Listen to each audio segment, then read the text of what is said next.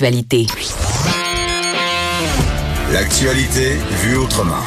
Pour comprendre le monde qui vous entoure. Les effronter. Le Grand Prix du Canada attire chaque année à Montréal euh, beaucoup, beaucoup de gens et euh, on dit aussi que ce sont des retombées euh, de millions de dollars pour la ville. moi, le Grand Prix, ça me tombe sénard, vous le savez, je vous en ai souvent parlé. le bruit wing-wing des chars, ce que ça représente en général, le côté écologique de cette affaire-là aussi, le commerce des femmes, il y a rien pour moi qui est attirant là-dedans. Et je vous avouais hier que j'avais été pitoune de Grand Prix, oui, cinq minutes, dans un, bain tourbillon course light mais trois minutes, c'est vraiment le temps que je suis restée dans le bain avant de sacrer mon camp et de réaliser que ce n'était pas pour moi. Et là, je suis avec Philippe Orphalie, journaliste au Journal de Montréal. Bonjour, Philippe. Bonjour. Écoute, tu as signé un article que je trouve, ma foi, assez intéressant parce que le Grand Prix, je l'ai dit, c'est controversé. Et la façon dont on se dédouane, entre guillemets, de cette controverse-là, je trouve, c'est en invoquant les retombées économiques. C'est ce fameux bénéfice qu'on empocherait, nous, les Montréalais, euh, pour héberger cet événement-là. Et là, toi, tu nous dis que c'est peut-être un petit peu remis en question, cette affaire de retombée économique-là. Ça serait peut-être pas aussi beau qu'on le croirait. C'est ça, en fait, ce que je dis, puis ce que les experts à qui j'ai parlé disent, c'est que le concept même de retombée économique, c'est un concept qui, d'un point de vue euh, économique, justement, tient pas nécessairement la route. Donc, c'est souvent quelque chose qui est employé par les gouvernements ou bien les organisations comme euh, celle du Grand Prix pour justifier des subventions qui sont données à ces organismes-là. Euh, mais disons, d'un point de vue euh, purement business, là, il y a aucune euh, compagnie qui va évaluer les retombées économiques de tel truc, à moins qu'elle ait des, comptes à rendre au gouvernement si elle a des, des subventions à demander ou à recevoir. Fait qu'on parle de retombées économiques, mais on le sait pas vraiment dans le fond quel c'est quoi le montant qui nous revient? Parce que bon dans ton article tu dis ok euh, il va y avoir des milliers de touristes. La plupart de ces gens là c'est important de le souligner ils viennent de l'extérieur du Québec ok? Et ils vont dépenser en moyenne combien Philippe euh, chez nous en fin de semaine ces gens là oui, donc selon une étude qui a été menée en 2016 euh, pour le Grand Prix de 2015, ben on parle d'environ 1000 dollars par personne. Hey, c'est beaucoup là. C'est quand même beaucoup parce que pour une fin de semaine. Par jour, donc euh, par jour, 1000 dollars par euh, jour par. par là là. Ouais, donc euh, c'est quand même beaucoup d'argent. Puis c'est beaucoup d'argent aussi comparativement à d'autres événements.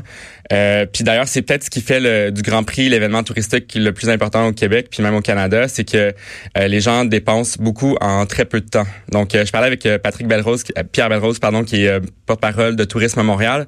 Et oh, mais lui, il prêche pour sa paroisse. Oui, oui, sauf que ce qu'il me dit, ce qui est quand même intéressant, c'est que bon, c'est vrai que le festival de jazz, par exemple, peut attirer beaucoup de monde, attirer beaucoup d'argent, beaucoup de retombées. Sauf que le festival de jazz s'échelonne sur 11 jours, 10 jours. Euh, alors que le Grand Prix, ben, c'est 3, 4 jours. Donc, c'est quand même ben, des retombées J'ai envie de te dire, ben oui, mais que, que les revenus s'étalent sur 11 jours ou sur 3, est-ce qu'on s'en sac pas un peu? Parce qu'au bout du compte, c'est le même montant qui nous revient. Ben, soit dépensé en 3 ou en 11. Je sais non, pas, là, c'est le journaliste économique qui intervient. Vas-y. C'est pas comme ça que ça marche parce que, par exemple, si on pense aux chambres d'hôtel. Euh, là, actuellement, le prix moyen est à 425 la nuit. Euh, bon, je sais pas c'est quoi la norme habituellement, mais donc, ces 425 $-là, euh, ben, après que les touristes soient partis, ça va, ça va la, la, chambre va continuer à se louer. Donc, euh, euh, il y a quand même de l'argent qui rentre de plus par le simple fait que bon la saison touristique est commencée puis ça en vient. Puis aussi c'est important de dire qu'en 2009 quand il n'y a pas eu de Grand Prix le prix des nuitées avait vraiment été resté dans la norme saisonnière ce qui fait en sorte que les, les hôtels, notamment, avaient perdu, euh, je pense que c'était 25 millions de dollars juste en, en revenus perdus à cause de la disparition du Grand Prix. OK, ça, c'est un chiffre concret, 25 millions de pertes. Euh, mais un truc qu'on n'a pas calculé dans toute cette histoire-là, c'est le commerce du sexe, non? Parce qu'évidemment, qui dit Grand Prix, dit pitoune de Grand Prix. Euh, Puis ça, on va pas se mettre la tête dans le sable là, pendant cette fin de semaine-là. Il y a en masse de gars qui viennent ici pour aller aux danseuses euh, demander des services sexuels à des escortes. Euh, Puis ça, ben c'est pas vraiment calculé là-dedans. Non, exactement. Donc c'est sûr qu'on parle euh, bon des revenus. Euh, on va penser au restaurant, à l'hébergement, les sorties dans les bars, mais évidemment tout ce qui est l'industrie du sexe, c'est pas comptabilisé dans la comptabilité officielle. Donc, il y a des éléments qui manquent. Ben. Euh, on peut pas. C'est sûr qu'on évalue les retombées économiques, par exemple, du Grand Prix à 66 millions de dollars. Pardon, à là, je mélange dans les chiffres. Donc, il y a 42 millions de dollars euh, par année. Ouais. Mais en plus de ça, il y a tout ce qui vient avec le Grand Prix euh, qui est peut-être pas... Euh, ben, en fait, on parle de, des impacts qui s'échelonneraient entre 71 millions et 89 millions de dollars au fil des années. Exact. Donc ça, c'est différentes études. Donc euh, il y a une étude qui a été menée par Ottawa qui évaluait à 89 millions les, les euh, retombées. Ensuite, Québec a dit que c'était 71 millions.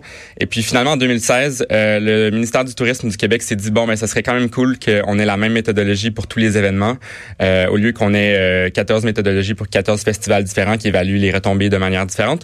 Donc selon cette méthodologie qui est maintenant employée par tout le monde, c'est bel et bien 42 millions.